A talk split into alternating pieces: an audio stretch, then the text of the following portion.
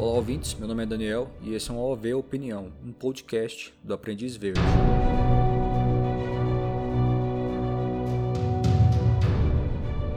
Olá pessoal, no OV Opinião dessa semana eu gostaria de comentar sobre dois fatos interessantes que aconteceram na última semana.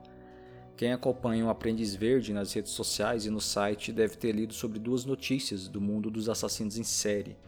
A primeira sobre uma vítima do Gary Ridley, identificada após quase 40 anos é, da sua morte, e a segunda notícia sobre o caso de um assassino em série chamado Robert Hayes, acusado de matar quatro mulheres, três na cidade de Daytona e uma em Palm Beach, estado da Flórida, nos Estados Unidos. Primeiramente, eu vou comentar sobre o caso do Gary Ridley. Na última semana foi anunciado a identificação de uma das três vítimas ainda não identificadas do Gary Ridley. Para os ouvintes que não conhecem a história do Ridley, ele confessou o assassinato de mais de 70 mulheres entre 1982 e 1998 e acabou sendo condenado por 49 mortes. As autoridades chegaram a esse número de 49 vítimas porque foi a contagem de corpos descobertos. O Ridway afirma que ele assassinou bem mais, mas foram esses 49 corpos que foram encontrados e ele acabou sendo condenado por essas mortes. Dessas 49 mulheres, três nunca foram identificadas. E na semana passada, autoridades do estado de Washington anunciaram que uma delas, conhecida pelo codinome Ossos 10, foi identificada. O nome dela é Wendy Stephens e ela tinha 14 anos quando foi estrangulada pelo Gary Ridley. O esqueleto da Wendy foi encontrado em 1984 e durante quase 40 anos ninguém soube quem era ela. No final de abril de 2020, amostras dos ossos da Wendy foram enviadas para o DNA do Project, que é uma organização sem fins lucrativos que visa identificar restos humanos usando a genealogia forense. Então o DNA foi extraído desses ossos e depois sequenciado em outro laboratório. Quando tudo ficou pronto, eles carregaram os resultados em um site chamado GEDMET. O GEDMET é um grande banco de dados de DNA que faz comparações entre amostras de diversas empresas e até de civis. E aí o que aconteceu? Os pais da Wendy, que há, há quase 40 anos né, não sabiam do paradeiro da filha, eles já haviam feito o upload do DNA deles no GEDMatch.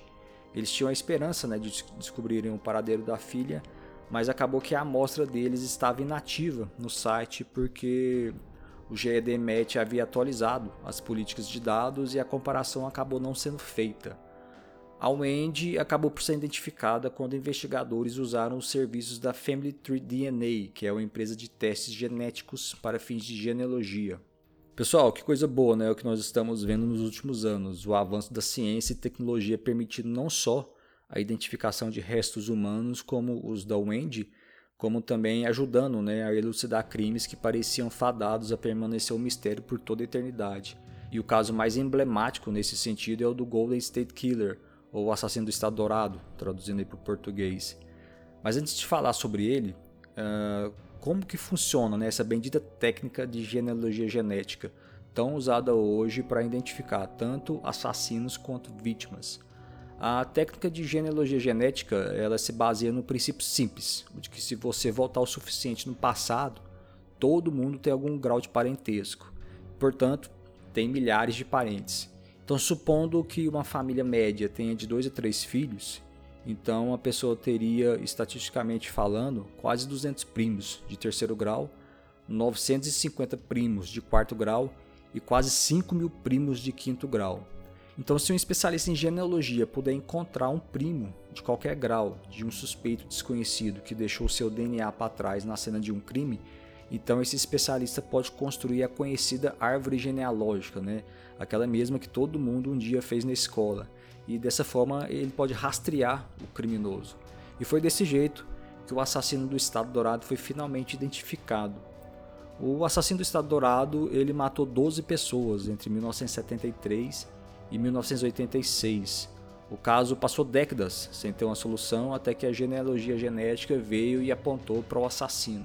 Nesse caso, os investigadores tinham o DNA do assassino do Estado Dourado, recolhido de uma cena de crime em 1980, e fizeram o upload da amostra no site GEDMatch.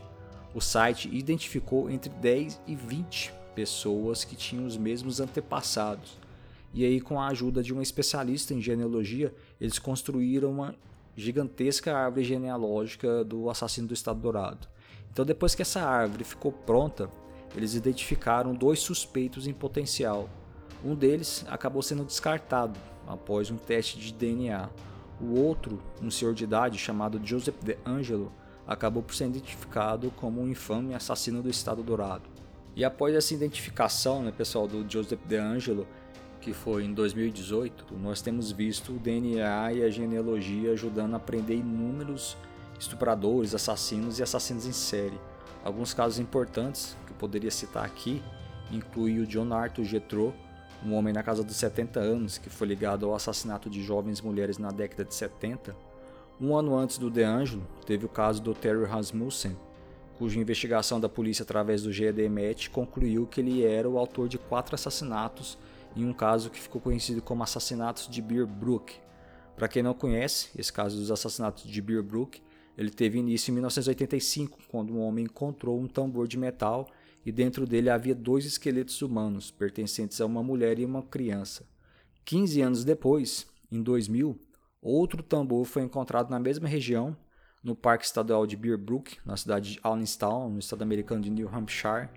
Esse segundo tambor também continha dois esqueletos humanos, é, pertencentes a duas crianças.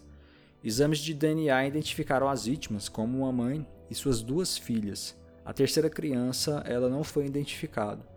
E esse caso permaneceu sem solução até 2017, quando o Terry Rasmussen, que já havia falecido, foi identificado pela polícia como o autor dos quatro assassinatos. E mais uma vez o GEDMET foi usado para encontrar possíveis parentes do assassino com o objetivo de construir uma árvore genealógica.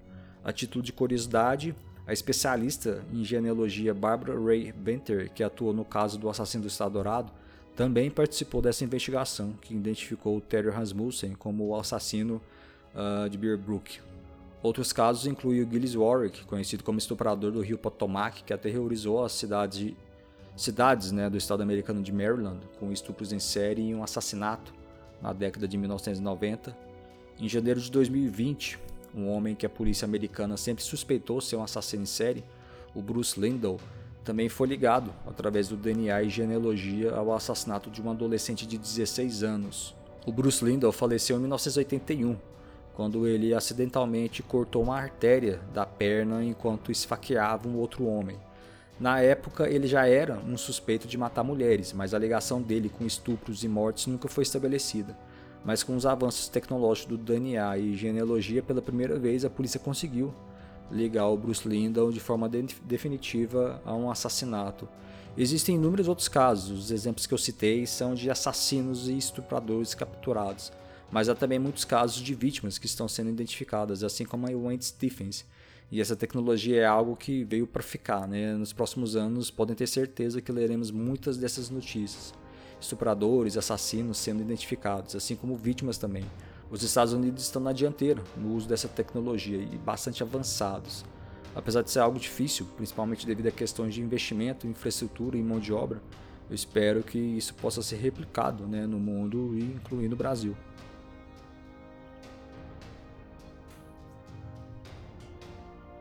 Meu segundo comentário é sobre o caso do Robert Hayes, acusado de ser o assassino de Daytona Beach. Esse caso é outro no qual a genealogia genética e o DNA foram usados para identificar um assassino em série. Na semana passada, promotores da Flórida divulgaram alguns detalhes do caso e um que me chamou a atenção foi um perfil errado do assassino feito por um profiler, e isso teria supostamente atrapalhado o trabalho da polícia. É, nós publicamos sobre esse caso no site do Aprendiz Verde. Quem quiser ir lá dar uma lida, é só acessar www.aprendizverde.com.br esse caso do assassino de Daytona Beach, ele se arrasta desde o final de 2005, quando um assassino em série começou a matar garotas de programa. Pelo menos três, e muito provavelmente uma quarta mulher, foram mortas pelo mesmo assassino, que usava uma pistola Smith Wesson calibre 40 para atirar nas vítimas após fazer sexo com elas.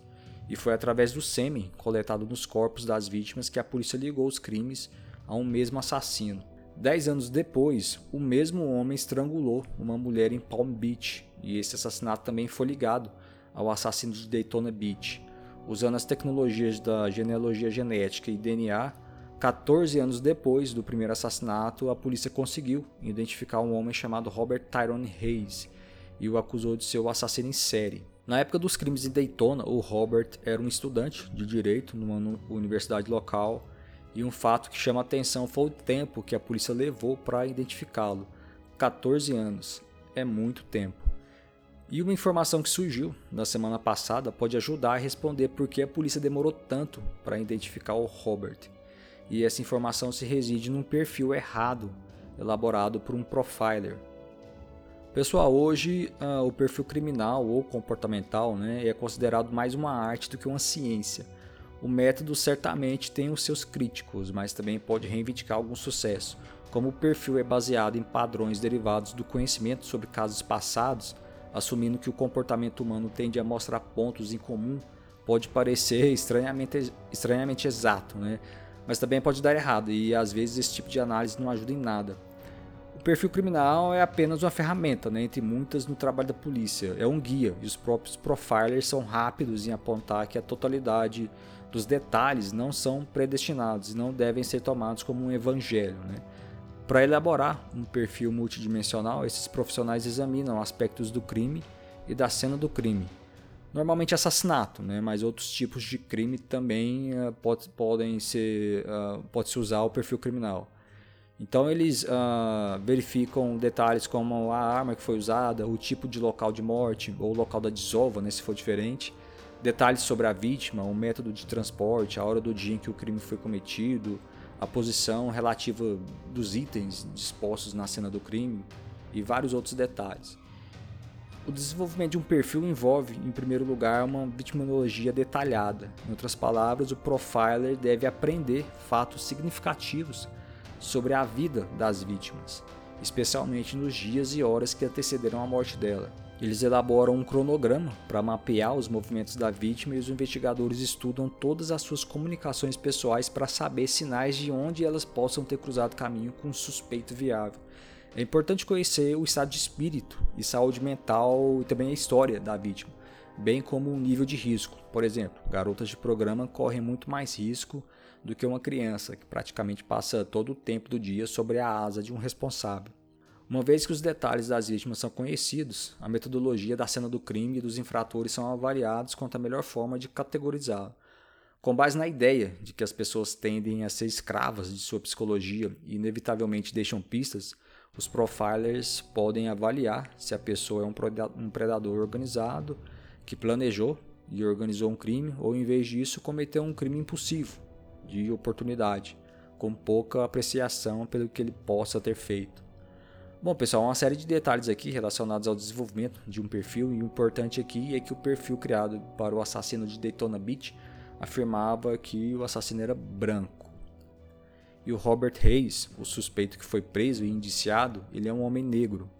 E aí a gente conclui que a polícia estava procurando pela etnia errada, né? Agora, por que o profiler afirmou que o assassino era um homem branco? Existem alguns mitos quando nós falamos em assassinos em série, e um deles diz que a maioria dos assassinatos cometidos por eles são intrarraciais. O que isso quer dizer?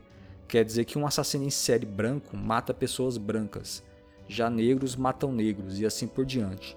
Quando falamos em assassinos em série e perfil criminal, estamos praticamente repassando o conhecimento adquirido pelos americanos, pois foram eles a estudar com mais afinco né, esse tipo de assassino e a desenvolver o perfil criminal. Então, lá nos Estados Unidos, a realidade é que realmente os homicídios de todos os tipos são geralmente intrarraciais. E a grande parte dos assassinos em série estudados pelo FBI ao longo da década de 1970 e 1980 eram assassinos intrarraciais.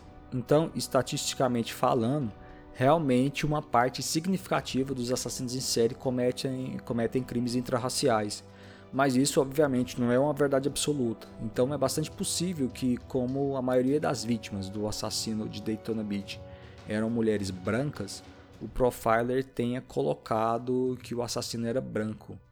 E nesse sentido eu lembrei de um caso interessante e surreal ao mesmo tempo, que aconteceu na Inglaterra em 1992, no qual uma mulher de 18 anos foi encontrada no meio da rua, horrivelmente mutilada.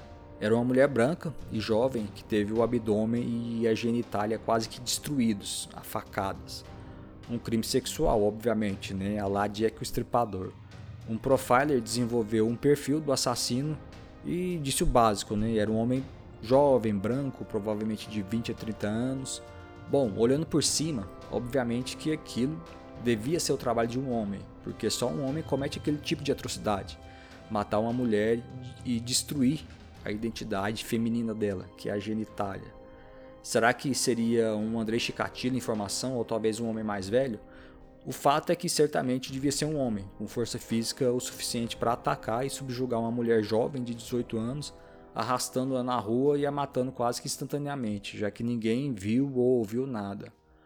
Bom, a polícia nunca pegou o assassino porque estava sempre olhando para o suspeito errado.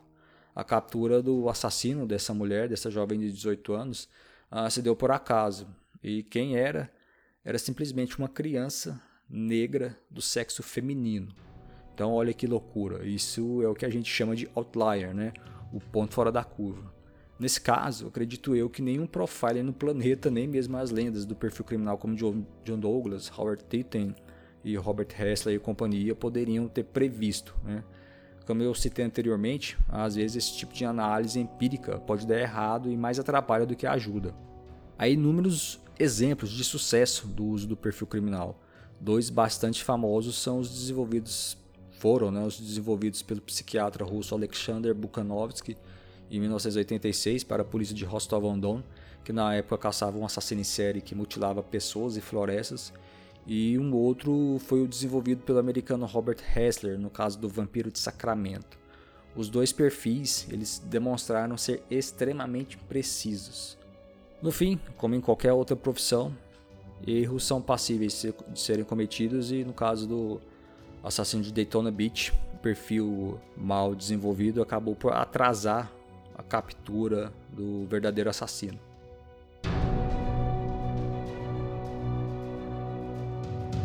Eu sou Daniel Cruz e esse foi um Óbvio Opinião, um podcast do Aprendiz Verde.